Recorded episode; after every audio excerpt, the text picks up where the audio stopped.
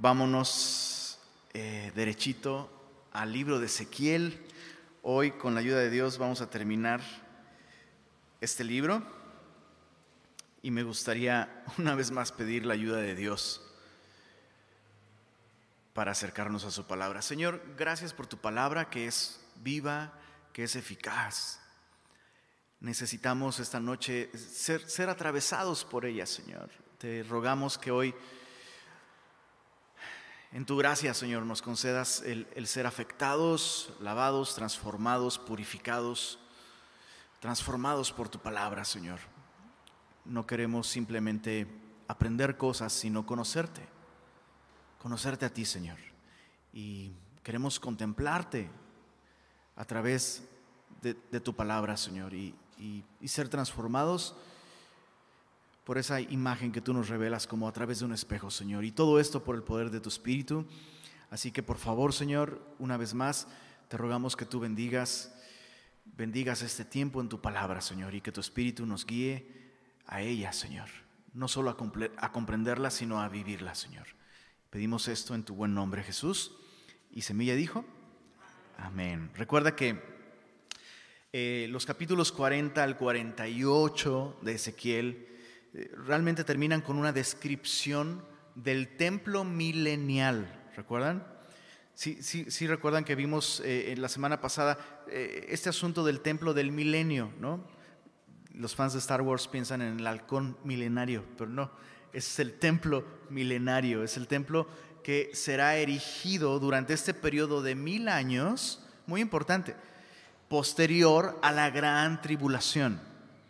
Entonces recuerda que vendrá un tiempo de gran tribulación de siete años, que es el tiempo que describe el libro de Apocalipsis justamente, y terminando ese periodo de siete años de la gran tribulación, Cristo vuelve junto con su iglesia para establecer su reino de justicia que durará, eh, durará por mil años, pero después de este tiempo, eh, el diablo será una vez más suelto, volverá a engañar a las naciones y vendrá lo que conocemos como la batalla final o la batalla, la batalla de Armagedón. Y entonces vendrá el juicio final, el juicio del trono blanco y cielos nuevos y tierra nueva. Entonces, este periodo de mil años es un periodo en el que Dios simplemente va a permitirle a la nación de Israel cumplir el propósito por el cual fue creada.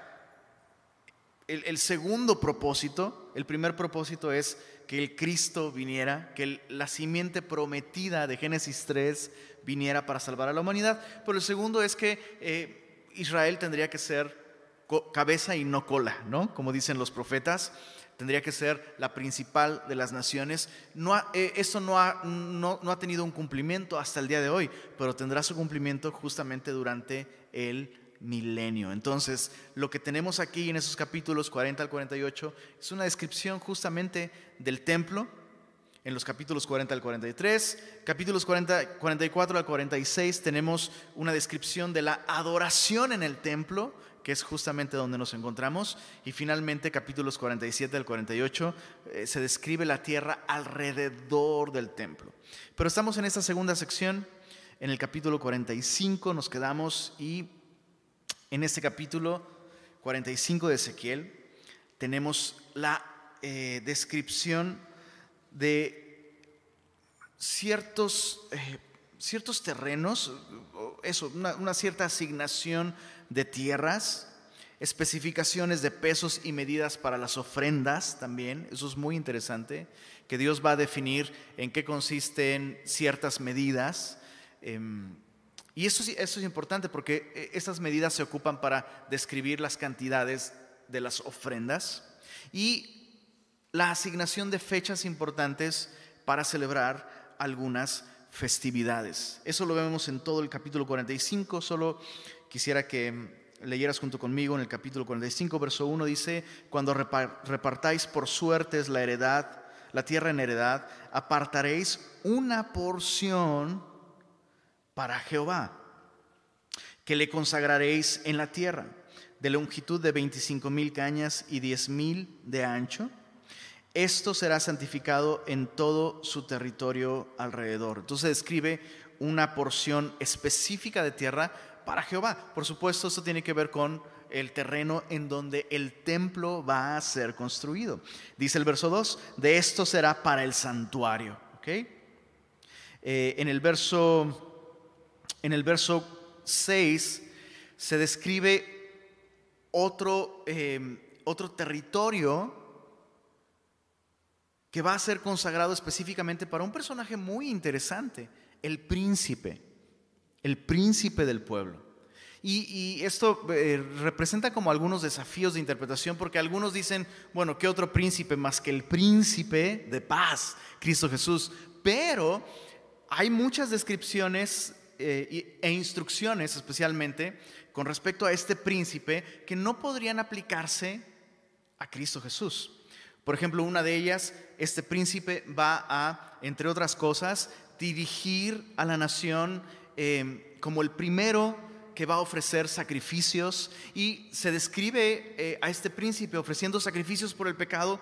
Ya explicamos un poco acerca de los sacrificios durante este periodo de la historia, pero va, a ofrecer sacrificios por el pecado y Cristo no podría jamás ofrecer sacrificios por sus propios pecados, aun cuando esos sacrificios apunten a su propio sacrificio. Otra cosa interesante es que se mencionan los hijos de este príncipe y pues por supuesto Cristo Jesús no tuvo ni tendrá hijos. Entonces, eh, la, mejor explicación para responder a la pregunta de quién es este príncipe del, que vamos a estudiar en los próximos versos, es que o es un descendiente de David que va a estar vivo durante el milenio y él y su descendencia van a ocupar el trono de David a, manera de corregente. ¿no? Evidentemente Jesús es el Señor de la tierra, es el gran Mesías, el Rey de Reyes, pero eh, me, parece interesante esto, que, Dios aún va a usar de una cierta estructura social. Eh, eh, durante el milenio las naciones van a seguir teniendo sus propios gobernantes, va, a seguir habiendo economía, va a seguir habiendo comercio, va a seguir habiendo en cierta medida lo que vemos como estructura social. La diferencia es que todo, absolutamente todo, responderá a la autoridad de Cristo Jesús. Pero va a haber gobiernos locales, y eso es interesante. En la misma ciudad de Jerusalén va a haber un príncipe, un corregente. Entonces, eh, la primera teoría dice, bueno, es algún descendiente de David y él y su descendencia van a pasarse este manto de autoridad. Pero otra teoría, y esa es muy interesante, es que el príncipe de quien se habla aquí será uno solo y será nada más y nada menos que el rey David en su cuerpo resucitado.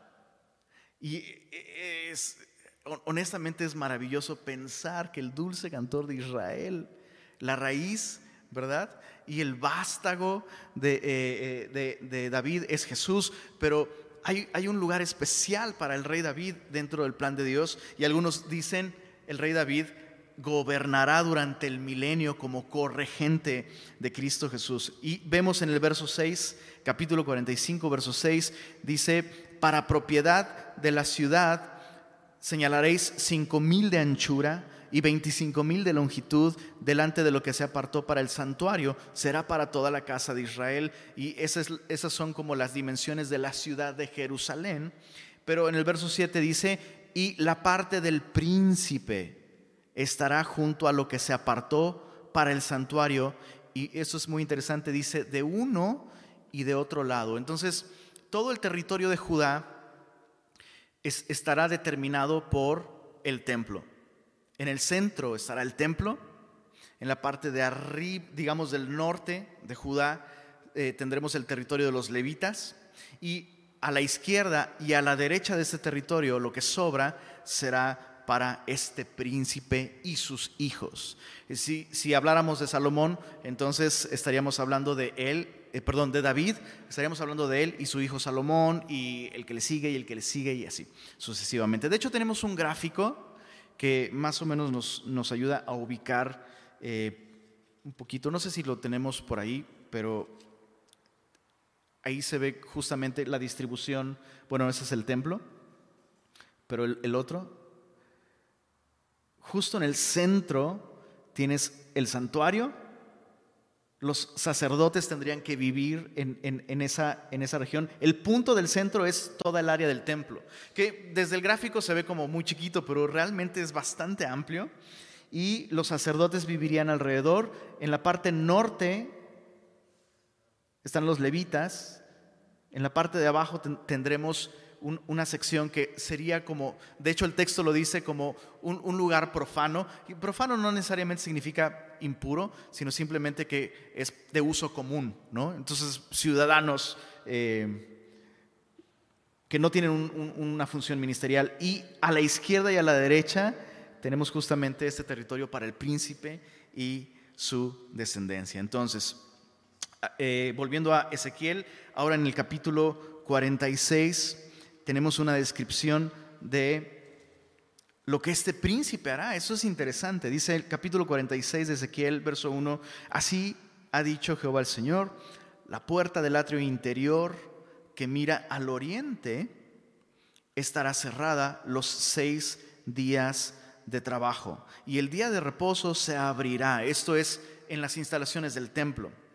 En el estudio pasado vimos que la puerta oriental de la ciudad está cerrada y exclusivamente está cerrada para que el Mesías entre a través de ella. Pero esta puerta oriental no es la puerta oriental de la ciudad, sino es la puerta oriental del atrio interior del templo. Entonces es el acceso directo al templo por el lado oriental. Em, arquitectónicamente hablando sería la puerta principal del templo. De hecho, no sé si podemos poner nuevamente el, gráfico del templo. ¿Por qué no me traje mi apuntador? Bueno, del lado derecho tienes la puerta oriental. Del lado izquierdo, en la, esquina, superior izquierda, eh, no hay ningún acceso. Y en el lado superior e inferior, digámoslo, eh, lo, que, lo que tienes es justamente la puerta del norte y la puerta del sur. Entonces el pueblo va a accesar al templo por esas puertas laterales del norte y el sur. Y si te das cuenta, en el centro lo que tenemos es el altar, donde estarán los sacrificios. Bueno, eh, y, hay otros dos accesos, norte y sur, al norte y al sur del altar, pero son accesos interiores, ¿verdad? ¿Sí los ves? Y inmediatamente enfrente del altar de bronce tenemos otro acceso interior. Ese acceso es el acceso del que estamos hablando aquí en el capítulo 46, la puerta del atrio interior que mira al oriente. Entonces el pueblo va a entrar por las puertas eh, norte y sur, tanto las exteriores como interiores, pero los accesos interiores de la puerta oriental, tanto exterior como interior, son exclusivamente para el príncipe. Y dice así, regresando a Ezequiel 46, verso 2, dice, y el príncipe entrará por el camino del portal de la puerta exterior, y estará en pie junto al umbral de la puerta mientras, mientras los sacerdotes ofrezcan su holocausto y sus ofrendas de paz. Y adorará junto a la entrada de la puerta. Después saldrá, pero no se cerrará la puerta hasta la tarde. Y es, es demasiado conmovedor pensar que si este es el mismo David en su cuerpo resucitado. Él, tendrá el privilegio, a diferencia del pueblo, de ver cómo los sacerdotes están derramando la sangre de los sacrificios. Y, mientras eh, este príncipe, sea quien sea, está viendo esto, él, está recordando el precio que fue pagado para que en este momento de la historia la nación de Israel tenga eh, eh, un reino de paz, de prosperidad, de justicia.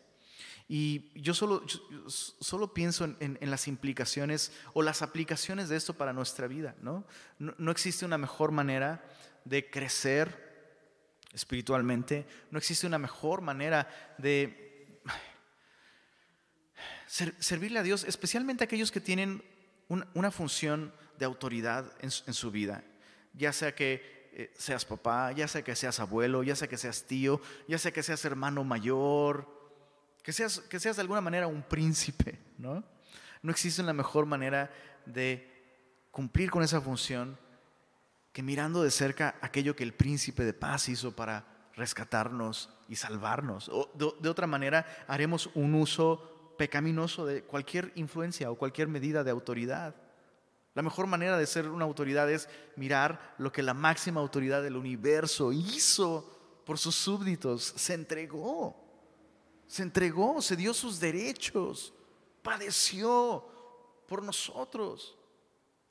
Entonces cuando yo veo ese sacrificio, pierdo las razones que tengo para de pronto reclamar mis derechos como esposo o como papá o como lo que sea, ¿no? Mirando a Jesús, mirando cómo Él derramó su vida por, por nosotros. Em, y eso es lo que hará este príncipe. Me, me parece interesante que Dios determina estas instrucciones. El príncipe tiene que estar ahí y tiene que ver, tiene que ver lo que costó la paz, del, pueblo. Ahora dice eh, el final del verso 2, adorará junto a la entrada de la puerta. La adoración eh, es para todos y, la adoración debe, eh, sin lugar a dudas, ocupar un lugar importante en, nuestra vida. Bueno, el, verso 4 dice, el holocausto que el príncipe ofrecerá a Jehová en el día de reposo será seis corderos sin defecto y un carnero sin tacha, y por ofrenda un efa con cada carnero y con cada cordero una ofrenda conforme a sus posibilidades y un in de aceite con el efa. Todos estos términos in, efa, son medidas. Y una vez más, eh, el libro de Ezequiel en, el capítulo 45 justamente da como un, estándar en, eh, exactamente cuánto es un efa, exactamente cuánto es un in. Y usa otros términos que hoy no conocemos ni usamos, ¿no? Pero la idea es que Dios regula la adoración. Dios, Dios da medidas, Dios da pesos, Dios, Dios es muy específico con el tipo de adoración que a Él le gusta. Yo no puedo adorar a Dios como a mí me plazca. Yo no puedo adorar a Dios a mi medida. Tengo que adorar a Dios de acuerdo a su medida. Entonces, mi adoración puede ser muy sincera, ¿eh? Y, muy, no, es que de verdad lo, lo siento. Pero si no es lo que Dios ha regulado en su palabra, pues Dios también lo va a sentir, pero no va a aceptar tu adoración, ¿no? Y tenemos el, mejor ejemplo de Caín y Abel, como uno fue aceptado, su ofrenda fue aceptada y la ofrenda del otro no fue aceptada. ¿Por qué? Porque Dios determina cómo es que hay que adorarle. Y, eso es lo más importante de aprender en, todo esto que estamos viendo aquí, ¿no? Esas medidas, estos pesos, las fechas, ¿no? Eh, los, los, los, procesos, tienes que hacer esto con el animal, tienes que sacarle la sangre, y luego tienes que hacer, tienes que rociar tantas veces. Dios es específico en el tipo de adoración que realmente es agradable para él. Pero ahora esto es interesante, dice en el, en el verso Uy, mira, mira el verso, verso 8. Y cuando el príncipe entrare, entrará por el camino del portal de la puerta y por el mismo camino saldrá. Verso 8. O sea, el príncipe va a salir igualito que entró, ¿ok? Por, por el mismo acceso. Dice el verso 9, más cuando el pueblo de la tierra entrare delante de Jehová en las fiestas, el que entrare por la puerta del norte saldrá por la puerta del sur. Y el que entrare por la puerta del sur saldrá por la puerta del norte. Y qué interesante que añade esto. No volverá por la puerta por donde entró, sino que saldrá por la de enfrente de ella. Ahora, me impresiona, una vez más, me impresiona, el, el significado más llano de esto es que Dios quiere evitar distracciones, Dios quiere evitar obstáculos a la adoración. Y por eso Dios da instrucciones muy específicas. Es una cuestión logística, o sea, el, hecho de que Dios, eh, de que Dios sea espíritu, no significa que Dios no sea práctico también. Y Dios es muy práctico y Dios dice, pues va a ser un desastre si quieres salir por donde entraste. Entonces es una cuestión de logística, para que no se, haga un desastre en mi casa, vas, a entrar por aquí y vas a salir por allá. Y yo solo pienso en la cultura mexicana. Y ya me imagino a los servidores con su batita en la puerta del norte, ¿no? Poniéndole una marquita, ¿no? Para que entró por la puerta del norte, ¿no? Pues, norte porque y luego queriendo salir, uno con la marca que dice entró por la puerta. No, por aquí no puede. No, es de que lo que sea, ¿no? Cualquier pretexto. Ya, o sea, en serio. Y, y, chicos, tenemos que entender esto. Las cosas, las cosas tienen un orden. Y a Dios le gusta el orden. Y, cuando nos ponemos a discutir con un servidor, no, oiga, es que eh, no puede estar aquí, esta zona es para, no sé, es que aquí es exclusivo para las mamás con sus hijos, ¿no? Es por algo. Y cuando discutimos cosas como esas, hay más un problema en nosotros que un problema de planeación o logística o lo que sea. ¿no? Y qué interesante que Dios toma estas medidas tan prácticas. Pero espiritualmente también vemos algo aquí. El, príncipe, que es un reflejo, una manifestación, un, eso, un reflejo de Jesús, el príncipe entra igual que salió. Y esto nos enseña algo sobre la adoración. Nuestra adoración no afecta a quién es Jesús. Cuando tú y yo nos reunimos, el Señor ha prometido, donde están dos o tres, Él va a llegar a nuestra cita, bro. Y cuando Él se vaya, cuando Jesús se va, cuando decimos, bueno, y Señor, y gracias por esta reunión, y despídenos, no de tu presencia, sino de cada uno de nosotros, bla, bla, bla, amén. Y nos vamos, ¿no? Y el Señor se va con cada uno de nosotros. El Señor se va igual que llegó. Nuestra adoración no le aportó absolutamente nada. Y si la reunión estuvo, como a veces decimos, ¿no? A veces decimos, hoy estuvo medio apagado, hoy no estuvo tan chido, la verdad. Eh, él no se va, él no se va empequeñecido, él, no se va como, me faltó algo, hoy me debieron dar más adoración, hoy, hoy me voy medio de... No, Él es Dios, le adoremos o no, Él es grande, nos asombremos o no, Él es digno de nuestro amor, nos conmovamos o no, es digno de nuestra obediencia, es digno de nuestra adoración, le cantemos o no. Pero hay algo importante sobre la adoración. Para nosotros, ahí sí, Dios dice, hey, tú como adorador, no puedes salir igual que entraste. La adoración sí debiera, escucha esto, la adoración sí debiera cambiar el rumbo de, nuestros pasos.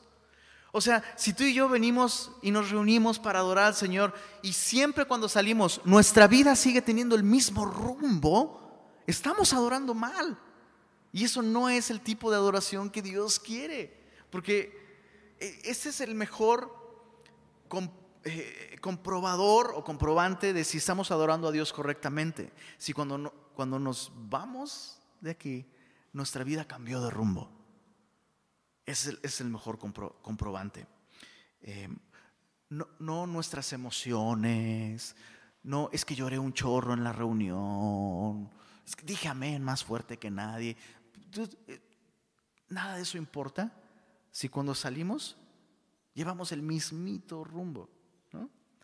Pero entonces comprobamos que estamos adorando a Dios correctamente si al salir de aquí ya no salimos por la misma puerta por donde entramos. Espiritualmente hablando, no vayas a intentar salir por... Bueno, dice el verso, mira el verso 10, y el príncipe, uh, eso es maravilloso, y el príncipe cuando ellos entren, entrará en medio de ellos y cuando ellos salieren, Él saldrá. Y Jesús prometió, donde están dos o tres, allí estaré yo en medio de ellos. Verso 12 dice más, cuando el príncipe libremente hiciere holocausto u ofrendas de paz, le abrirán la puerta que mira al oriente y hará su holocausto y sus ofrendas de paz como hace en el día de reposo. Después saldrá y se cerrarán las puertas después que saliere. Dios, Dios eh, determina en su palabra que el príncipe tiene la libertad de entrar al templo y ofrecer sacrificios voluntarios. O sea, el príncipe no, no, tiene, no está limitado a acercarse a la presencia de Dios solo durante los días de ofrendas, ¿no? El, el, el sacrificio del día de reposo, el sacrificio de la Pascua, el sacrificio eh, del inicio de la fiesta de los tabernáculos y demás. No, el, príncipe tiene la libertad de entrar cuando quiera y ofrecer sacrificios cuando quiera. Y, yo pensaba en esto.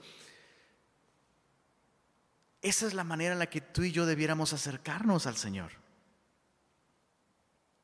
Voluntariamente, libremente. Y justo hace, hace un par de días hablaba yo con alguien y, le hacía esta pregunta. Em, ¿Cuándo fue la última vez que leíste la Biblia no buscando ni siquiera dirección de parte de Dios o sabiduría de parte de Dios, sino simplemente por, Señor, ¿puedo verte otra vez? Señor, ¿podemos, ¿podemos vernos otra vez? Un ratito nada más. Tengo ganas de estar contigo. Tengo ganas de verte, de contemplar otra vez tu rostro. ¿Cuándo fue la última vez que leíste tu Biblia así? No más porque, porque puedes.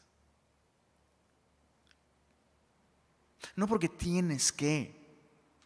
Eh, es que, es que, tengo, que tengo que marcar aquí que leí la Biblia todos los días para mi discipulado de navegantes. Tengo que. Y, hazlo, por favor, ¿no? Pero ¿cuándo fue la última vez que dijiste, tengo ganas, tengo ganas de verte, Señor? Quiero ofrecerte la ofrenda de mis labios, la ofrenda de mi atención, la ofrenda de mi tiempo. Quiero estar contigo, Señor. Y puedo hacerlo, además.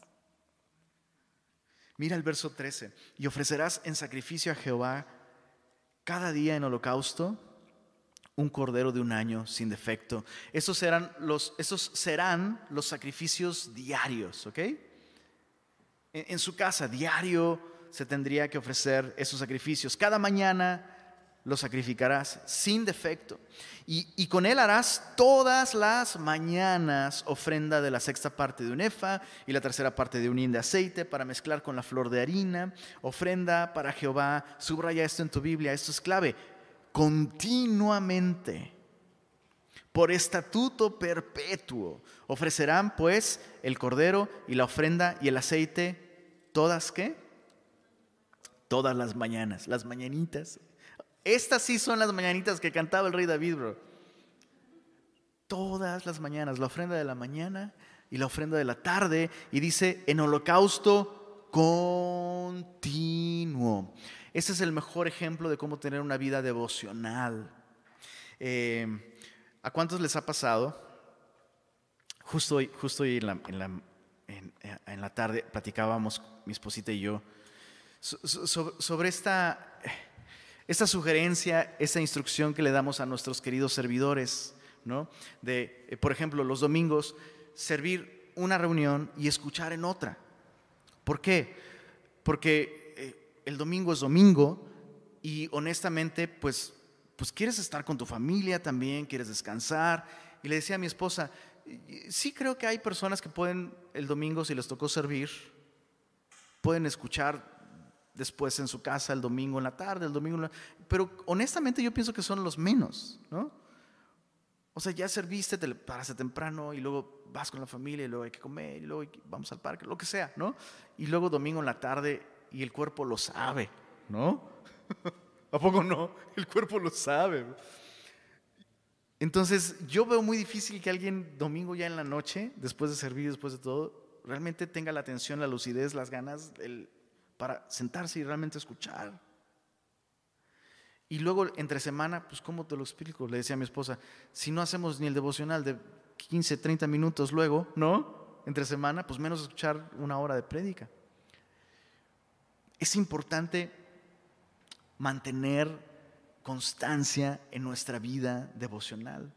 O sea, el, gran secreto del, del, crecimiento espiritual en nuestros devocionales es hacerlos continuamente. En otras palabras, pues diario, ¿no? O sea, es, mejor 15 minutos todos los días a que de pronto, no sé si te ha pasado, ¿para qué me hago? A todos nos ha pasado, que pasan varios días y no, no hiciste tu devocional, ¿no? A veces incluso semanas y no hiciste tu devocional. ¿Sí les ha pasado o no? No me miren con esos ojos de, no sé de qué me estás hablando. Nos ha pasado a todos. Y luego, ¿cómo queremos resolverlo? Ay, no he hecho mi devocional en, en tres semanas o dos semanas. hoy voy a hacer un devocional de tres horas, Señor. Una hora por cada semana, ¿no? Y es como cuando no regaste tus plantas por tres semanas y quieres regarla todo un día y como ya la regué todo un día, ya mañana va a florecer. No funciona así. Y nuestra alma tampoco funciona así. Fuimos creados para florecer y fructificar gracias a la palabra de Dios. Así que sé constante, sé constante. Bueno, hasta aquí el capítulo 46. Ahora en el capítulo 47. A partir del capítulo 47 tenemos, híjole, no vamos a acabar hoy, chicos. No es cierto, sí, sí vamos a acabar hoy.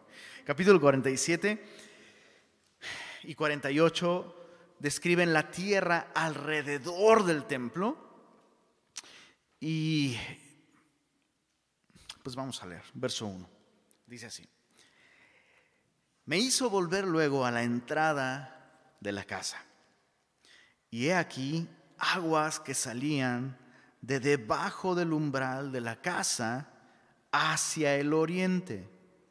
Porque la fachada de la casa, o sea, la entrada frontal, daba hacia el oriente.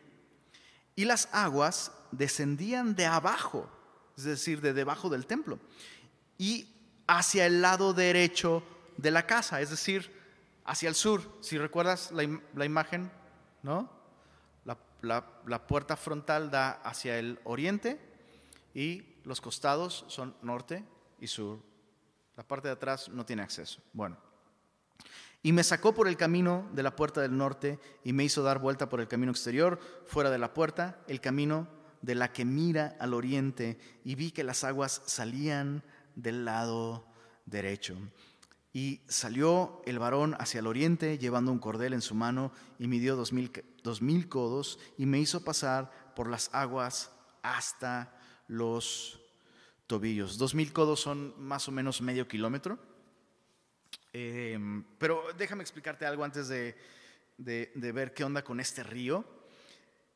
La topografía de Tierra Santa va a cambiar drásticamente justamente para dar lugar a este río que va a brotar desde el templo. Y en Zacarías, si, puedes acompañarme ahí, por favor, te sacarías un 10 si lo encuentras más rápido que yo. Zacarías, capítulo 14. Eh, Mira desde el verso 4. Zacarías 14, verso 4 dice así. Eh, eh, esto describe el inicio de este periodo de mil años, ¿ok? Recuerda que cuando Cristo vuelva, pues va a haber conflicto en Tierra Santa, el anticristo va a estar persiguiendo a los judíos, el Señor va a volver, el Señor va a librar a Israel. Eh, Zacarías 14, desde el verso 3, dice así, después saldrá Jehová y peleará con aquellas naciones como peleó en el día de la batalla, y se afirmarán sus pies en aquel día sobre el monte de los olivos que está enfrente de Jerusalén, ¿hacia dónde? hacia el oriente. ¿Hacia dónde mira la entrada de la fachada del templo? Hacia el oriente. Entonces, eso está describiendo el regreso de Jesús. Jesús va a regresar y recuerdas de dónde partió Jesús a la presencia de Dios. Justamente desde el monte de los olivos. La ascensión de Jesús, ahora sí que el aeropuerto de, de donde Jesús salió fue el aeropuerto del monte de los olivos, ¿no? Por eso los ángeles dicen, hey, Galileos, ¿qué hacen aquí viendo a Jesús? Así como se ha ido, así volverá. Volverá al templo, perdón, volverá al monte de los olivos. Y tan pronto Jesús regrese y ponga sus pies sobre el monte de los olivos, mira lo que va a suceder. Dice, y el monte de los olivos se partirá por en medio hacia el oriente y hacia el occidente, haciendo un valle muy grande, y la mitad del monte se apartará hacia el norte y la otra mitad hacia el sur. Y dice en el verso 8, acontecerá también en aquel día que saldrán de Jerusalén aguas vivas, la mitad de ellas, eso es muy interesante, la mitad de ellas hacia el mar oriental. Entonces, eh, Jesús va a volver, el monte de los olivos se va a partir en dos y va a haber un valle que literalmente la fachada del templo va a dar directo a este valle y por este valle van a correr las aguas de este, de este río, pero eh, este río va a tener como dos vertientes. Una va a ir directo hacia el mar oriental, que es el mar muerto, y luego dice, y la otra mitad hacia el mar occidental, que es el mar Mediterráneo, en verano y en invierno. Entonces, la topografía de, Tierra Santa va a cambiar muchísimo cuando Jesús vuelva, además de que la Tierra ya de por sí va a estar súper cambiada por terremotos y lluvia de meteoros, todo lo que vemos en Apocalipsis, pareciera que incluso el centro gravitacional de la Tierra va a ser afectado, al menos un poco, y esto va a traer consecuencias terribles en todo el planeta. De hecho, Apocalipsis describe que eh, todos los peces de todos los mares y de todos los ríos morirán. Así que no te preocupes tanto por la ballena gris y por las tortugas. La ballena azul, perdón. Digo, no nos alegra, ¿verdad? Pero al final todo eso se va a acabar. Al final. y nos lo vamos a acabar nosotros por nuestro pecado.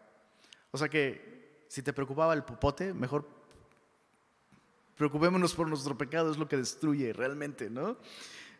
Em, muy bien, regresando a Ezequiel capítulo 47, entonces vemos que este río va a ser el resultado del regreso de Jesús.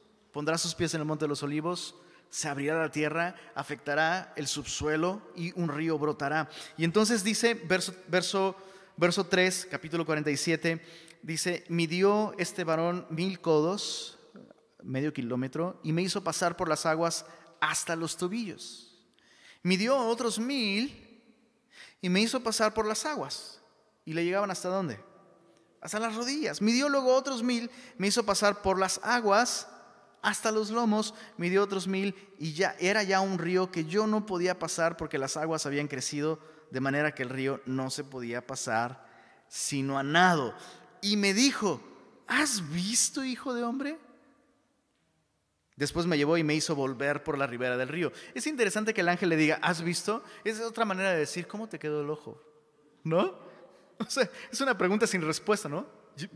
¿Viste, bro? Es increíble. Eh, quiero recalcar que este será un río literal. O sea, estamos, estamos leyendo una descripción de lo que literalmente sucederá en Tierra Santa. Y literalmente habrá un río. Y literalmente este río, contra toda lógica, este río va a ir creciendo en su caudal, siendo que va a atravesar una zona desértica, un valle desértico. Eso es interesante. Lo, natural, lo normal sería que este río fuese poco a poco disminuyendo hasta desaparecer en una zona desértica, pero va a suceder todo lo contrario. Todo lo contrario, este río es, un río literal, pero es un río sobrenatural, es el río de Dios. Y este río va a crecer a, tal punto que pues a los dos kilómetros prácticamente, qué buena caminata se aventó ese día Ezequiel, ¿verdad?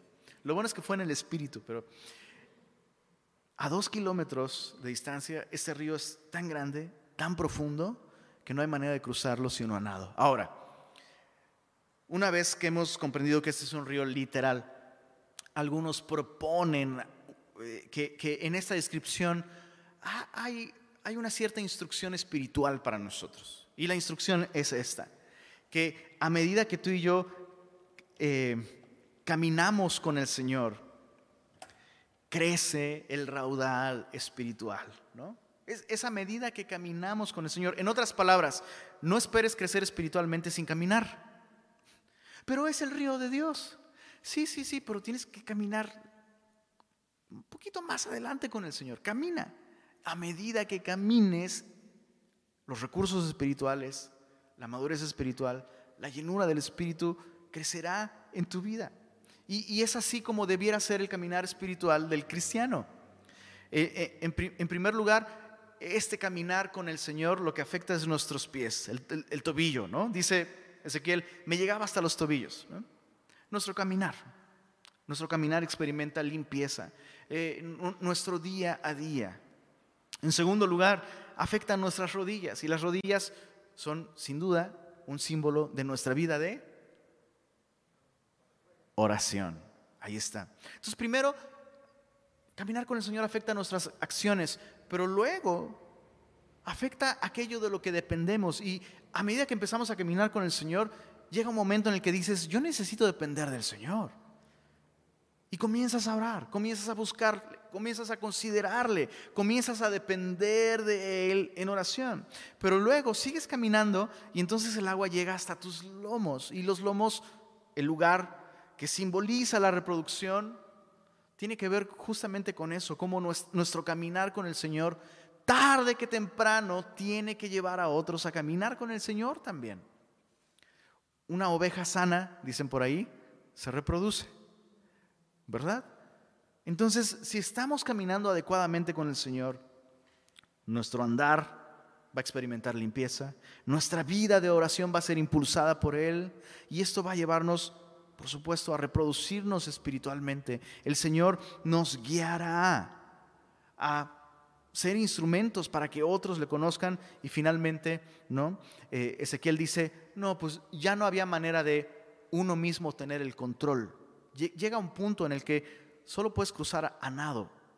Y cruzar a nado básicamente implica dejar que el río te sostenga, ¿verdad? Dejar que el río te sostenga, la llenura del Espíritu. Em, quiero insistir, este es un río literal, pero creo que sí es una muy buena analogía que aplica a nuestra vida. Verso, verso 6, entonces, em, el ángel le pregunta, ¿cómo te quedó el ojo chato? Después me llevó y me hizo volver por la ribera del río, y volviendo yo vi que en la ribera del río había muchísimos árboles a uno y otro lado.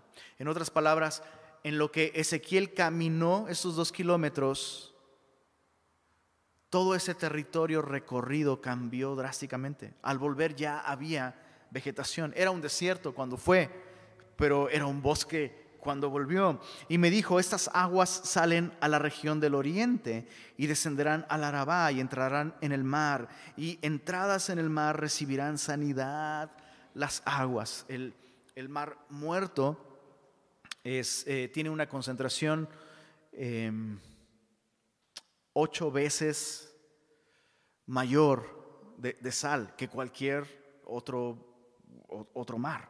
Y es esa excesiva concentración de sal lo que impide la vida en, el mar muerto. Pero eh, esas aguas van a sanar el mar muerto. Y dice el verso 9, y no solo el mar, mar muerto, dice, toda alma viviente que nadare por donde quiera que entrar en estos dos ríos. Interesante, ¿por qué menciona dos ríos? ¿Recuerdan Zacarías capítulo 14? Un brazo del río va a ir hacia el mar muerto y otro va a ir al mar Mediterráneo, exactamente. Dice, Em, y habrá muchísimos peces por haber entrado allá, estas aguas, y recibirán sanidad y vivirá todo lo que entrare en este río. Entonces ahí, va a estar otra vez la ballena azul y ¿cómo se llama? El vaquerito o la vaquerita. ¿Cómo se llama? La vaquita, vaquerita. Bueno, capaz que hasta va a haber nuevas especies y tendremos a la vaquita y a la vaquerita también. Bueno, dice el verso, verso 10, y junto a él estarán los pescadores, y desde Engadi hasta Eneglaim será su tendedero de redes. O sea, imagínate, no hay, el día de hoy no hay nada allí. Y a partir de toda esta vida que traerá este río de Dios, habrá eh, toda una comunidad de pescadores, lo, cual me indica algo. Durante el milenio se va a comer pescadito. Eh, pregunta, ¿Cuál, es la mejor receta o la receta favorita de Jesús para el pescado? Asado, como buen norteño. Eso, muy bien. Aprobaron la pregunta teológica más complicada de, esta noche. Verso, verso 12 dice, em, y junto al río, en la ribera, a uno y otro lado, crecerá toda clase de árboles frutales. Sus hojas nunca caerán, ni faltará su fruto a su tiempo. Madurará porque sus aguas salen del santuario y su fruto será para comer y su hoja será para medicina, terapeutos en griego, terapia. Este, estos, eh, estos árboles que serán el resultado de estas aguas, darán un fruto distinto cada mes. Es, interesante. Y, eso me recuerda al Salmo 1, ¿no? Como la Biblia dice que bienaventurado aquel varón que no anduvo en consejo de malos, ni en silla de pecadores se ha sentado, sino que en la ley de Jehová está su delicia y en su ley medita continuamente, es decir, día y noche. Será como árbol plantado junto a corrientes de aguas que da su fruto en su tiempo y su hoja no cae y todo lo que hace prosperará. Y, siempre, siempre me gusta explicarlo así, es este asunto de fruto en su tiempo, ¿no? Tiene justamente que ver con esto, es lo mismo que este árbol que va a dar un fruto distinto cada mes. Y la idea es que si tú y yo dependemos de las aguas de la escritura para nutrirnos, entonces daremos el fruto que el tiempo demanda. ¿Te, has puesto a pensar en lo maravilloso que es que eh, a partir de eh, septiembre y octubre es la cosecha temprana de las naranjas? Dicen algunos, es que la naturaleza es sabia y la naturaleza nos está dando vitamina C para el invierno. Y yo te diría, no, es, es el diseño de Dios. Es el diseño de Dios que programó, programó específicamente este tipo de fruto para suplirnos con preciosa vitamina C y deliciosa vitamina C para el invierno.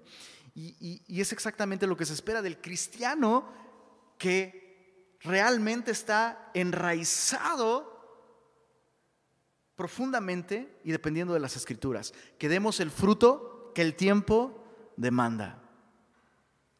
En, tiempo de escasez tendremos contentamiento, en tiempo de prueba tendremos piedad y santidad para decirle no a la tentación, en tiempo de conflicto tendremos mansedumbre para perdonar, ¿verdad? En tiempo de oposición eh, eh, eh, tendremos paz por parte de Dios. En otras palabras, el fruto que yo necesito para la circunstancia que estoy viviendo, solo lo voy a conseguir si continuamente vengo a la palabra de Dios. De, ahí el ruego, de ahí la súplica, lee tu Biblia todos los días, continuamente. Y a su tiempo darás el fruto que la estación demanda. Muy bien, eh, capítulo... Eh, 47, verso 13, hasta el capítulo 48, verso 34, o sea, el resto de este libro, nos presenta eh, todo este, eh, eh, este proceso para asignar las tierras a cada tribu de Israel. Y una vez más, aunque se describe el lugar que le corresponde a cada tribu, la atención de Ezequiel en, todo, en toda esa sección sigue una y otra vez regresando al centro, que es la ciudad. La ciudad, la gran ciudad. ¿Cuál es la gran ciudad, chicos? Jerusalén. Chécate esto. Capítulo 47, verso 13. Así ha dicho Jehová el Señor, estos son los límites en que repartiréis la tierra por heredad entre las doce tribus de Israel. José tendrá dos partes. Y luego vamos a ir leyendo eh, las delimitaciones. Verso, verso 15 dice, ese será el límite de la tierra hacia el lado del norte. Y va describiendo todas las colindancias y los territorios. Verso 18, del lado del oriente. Verso 19, del lado meridional hacia el sur. Verso 20, del lado del occidente el mar grande será el límite hasta enfrente de la entrada de Amat. Repartiréis pues toda esta tierra. Entonces primero describe toda la circunferencia, digámoslo, ¿no? Todos los límites de la tierra prometida. Y solo vale la pena aclarar una vez más esto. Dios es un Dios tan bueno que pone límites para nosotros. Los límites de Dios no son para restarnos libertad, sino para darnos libertad. Es dentro de esos límites que Dios establece en su palabra que podremos realmente experimentar bendición y gozo y paz y, prosperidad. Verso 22, es, el verso 22 me llama mucho la atención. Eh, Dice, y echaréis sobre ella suertes por heredad para vosotros. Y mira esto que dice ahí. Y para los extranjeros que moran entre vosotros, que entre vosotros han engendrado hijos y los tendréis como naturales entre los hijos de Israel, echarán suertes con vosotros para tener heredad entre las tribus de Israel. Habrá personas de entre las naciones que digan, yo quiero vivir en la ciudad del gran rey, quiero vivir ahí. Y Dios dice, Dios dirá, bienvenidos. Eh, capítulo 48 se describe los nombres de las tribus y específicamente em, las secciones a las que están destinados. Dice el verso 1 eh, del capítulo 48, al final dice, hacia Amat tendrá Dan una parte. Eh, verso 2, al final eh, tendrá Aser una parte. Verso 3, al final Neftalí tendrá otra parte. El verso 4, Manasés. Verso 5, Efraín. Al final, verso 6, Rubén.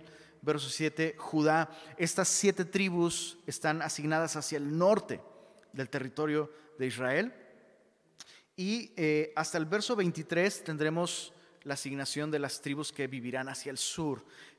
Y en el centro, una vez más, Ezequiel está enfocado en, el, en la ciudad del gran rey y sobre todo en el santuario. Verso 8, mira, dice, junto al límite de Judá, desde el lado del oriente hasta el lado del mar, estará la porción que reservaréis de 25 mil cañas de anchura y de longitud, como cualquiera de las otras partes.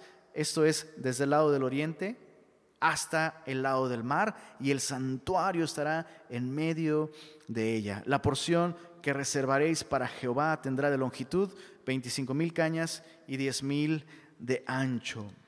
La porción santa que pertenecerá a los sacerdotes será de 25 mil cañas al norte y de 10 mil eh, de anchura al occidente y de 10 mil de ancho al oriente y de 25 mil de longitud al sur. Y el santuario de Jehová estará en medio de ella. Eh, y, el enfoque de Ezequiel en el resto de este capítulo es la ciudad. Mira, en el verso 15 al final dice, y la ciudad estará en medio. Verso 18 al final dice, será para sembrar para los que sirven a la ciudad. Verso 20 al final dice, reservaréis como porción para el santuario y para la posesión de la ciudad. Verso 21, y del príncipe será lo que quedare a uno y a otro lado de la porción santa y de la posesión de la ciudad. Y, dice al final, dice, porción santa será, verso 21 al final, y el santuario de la casa estará en medio de, y aquí se, se vuelve romántico casi Ezequiel, en medio de ella. ¿Ella quién? La ciudad. Pero ya, ya, ni siquiera la menciona como la ciudad, sino ella, la novia del Cordero aquella que desciende de lo alto, ¿no? Teniendo la gloria de Dios. O sea, es maravilloso y cielos nuevos, tierra nueva, todo eso será maravilloso, pero el lugar donde Dios hará morar su gloria en todo su esplendor, la ciudad, ella. Verso 27, de este modo la parte del príncipe será comprendida desde la porción de los levitas y la porción de la ciudad, entre el límite de Judá y el límite de Benjamín. Verso 30. Y estas son las salidas de la ciudad, al lado del norte, 4.500 cañas por medida. Y las puertas de la ciudad serán, según los nombres de las tribus de Israel, y se menciona al norte las tres puertas, verso 32, al lado oriental, otras tres puertas, al lado del sur, otras tres puertas, verso 34, al lado occidental, sus últimas tres puertas. Y terminemos leyendo el verso 33, 35. Dice, en derredor tendrá 18 mil cañas y el nombre de la ciudad, este será el nombre de Jerusalén en aquel tiempo, desde aquel día será, Jehová Samá, que significa Jehová está allí. El, versículo final de este libro nos da la clave de lo que Dios quería decir. Jehová estará allí. Jehová estará allí. La pregunta es si tú vas a estar ahí. Esa es la gran pregunta. Todo esto que acabamos de, leer es real. Y, lo, maravilloso, una vez más, insisto, qué, qué increíble que calles de oro, mar de cristal, todo eso es maravilloso, pero quédate con el oro, quédate con el mar de cristal, pero como cantábamos el domingo, ¿no? Dame a Cristo. ¿Te imaginas? O sea, qué padre vivir en la ciudad de en la ciudad del Pato Zambrano, en la ciudad de Fermín Cuarto, en la ciudad de Tatiana, bro. O sea, ¿cómo te lo explico? ¿No? Pero vivir en la ciudad de Jesús, vivir en la ciudad de Dios, Él estará allí.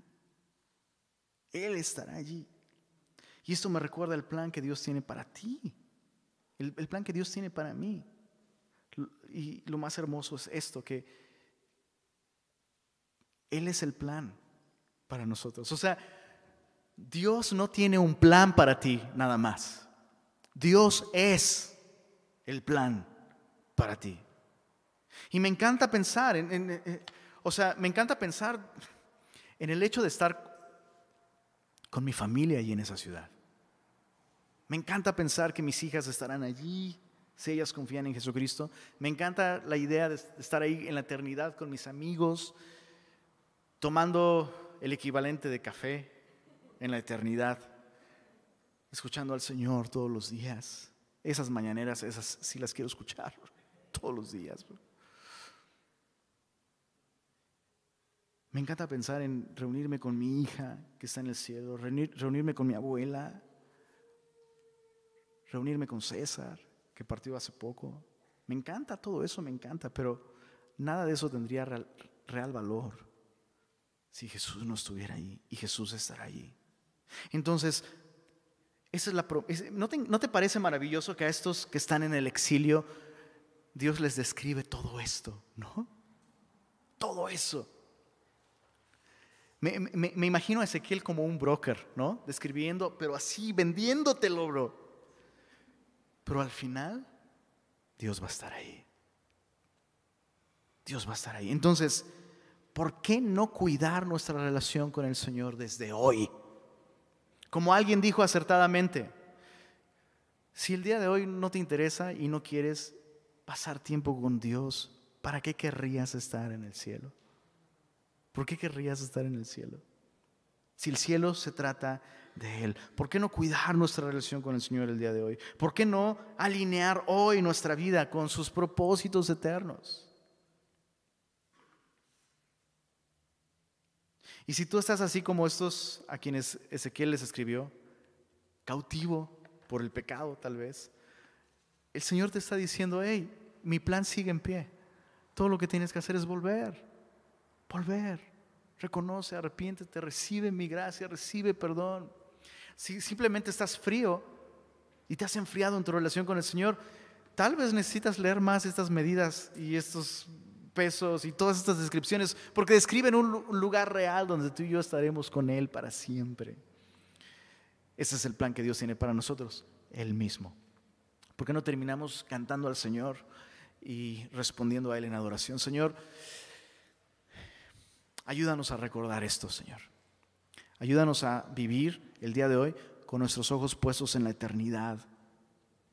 Y, ayúdanos a recordar que sí, Señor, tú, tú tienes planes para nosotros que son buenos, que son maravillosos, Señor, pero nada se compara con contigo, Señor. Avívanos, Señor, en nuestra fe. Aquellos que están luchando con el pecado y la condenación, Permite que puedan leer este versículo y verlo como una, una invitación amorosa de tu parte diciendo, yo voy a estar allí. Y Señor,